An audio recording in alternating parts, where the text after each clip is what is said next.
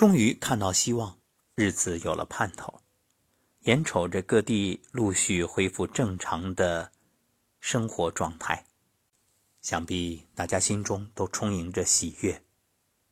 是的，以前啊，总觉着假期太少太短，而这一次，才真正深刻的体会到，原来人生最痛苦的不是忙，而是闲得发慌。其实这忙与闲啊，也正是阴和阳的两面，凡事都要平衡，人生也是如此，有忙有闲，才能幸福安然。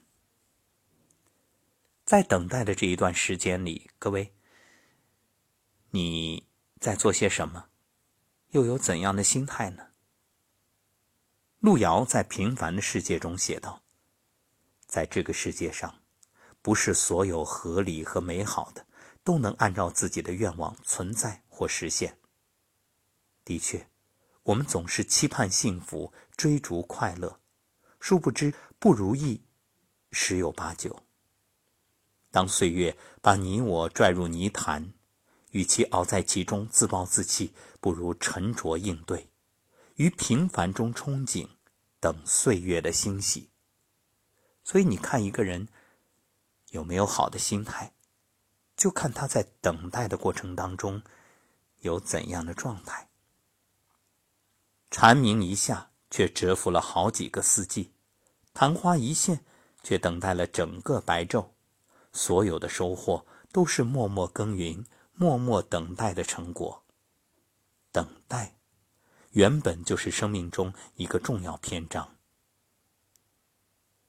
我们经常会等一个电话，等一趟地铁，等新年的愿望能够实现，等与相爱的人久别重逢。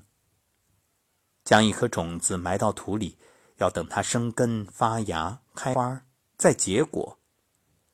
就连泡面，也得等上三分钟吧。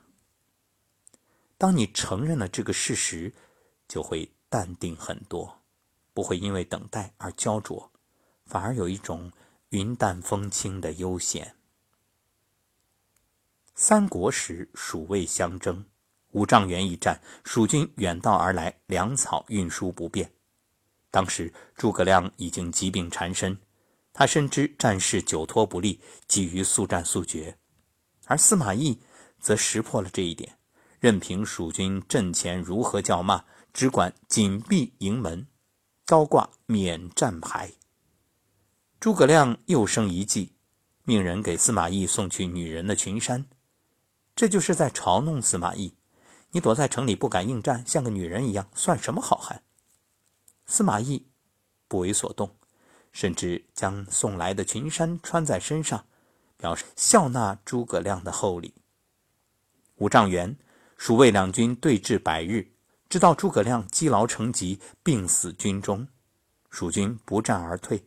司马懿不费吹灰之力除掉了平生劲敌。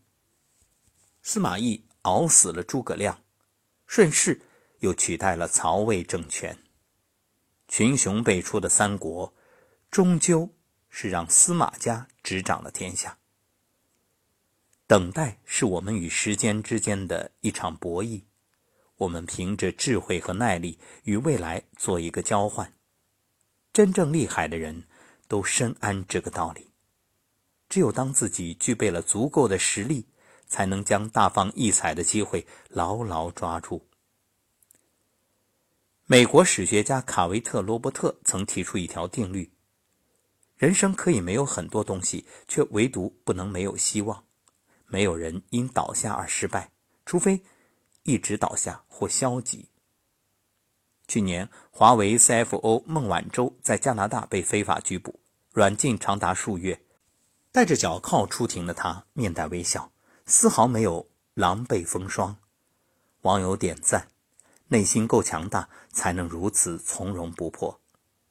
而其父华为总裁任正非说：“每次打电话，女儿都在忙着学习，准备读一个狱中博士。”正如华为企业的宣传照上所写。伟大的背后都是苦难。丰子恺说：“人间的事，只要生机不灭，即使屡遭天灾人祸，暂被阻抑，终有抬头的日子。越成长越明白，命运面前莫论公道，因为痛苦和磨难注定是人生的一部分。如果谁祈求一生没有任何风暴，注定不会拥有一片海洋，而是终其一生活在泥塘之中。而面对风暴来临，选择沉沦还是奋起，永远取决于你自己。木心在《素履之网》中写道：“所谓万丈深渊，下去也是千万里。真正的强者，身处低谷时，依旧能够保持淡然，充满生生不息的希望。”因为他们明白，谷底才是新世界的开始。《基督山伯爵》的结尾掷地有声，人类的全部智慧就包含在这五个字里面：等待和希望。逆境中别放弃，熬过了就是柳暗花明。真正的勇士是在看清生活真相之后，依然过得热气腾腾。多少人？都是在撑不下去的时候，又顽强撑了一会儿，才等到云开雾散。多少人都是在被打倒的时候，又顽强站了起来，才看到峰回路转。无论多难，都请对未来抱有希望，因为你的每一次努力都不会白费，你的每一次坚持都不会被辜负。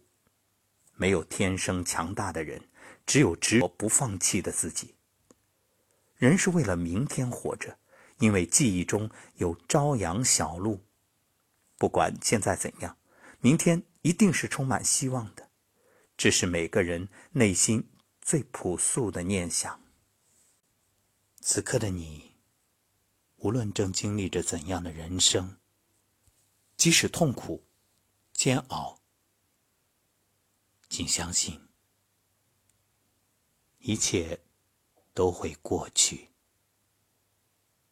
只要心中充满希望，黑暗之后，总会有黎明到来。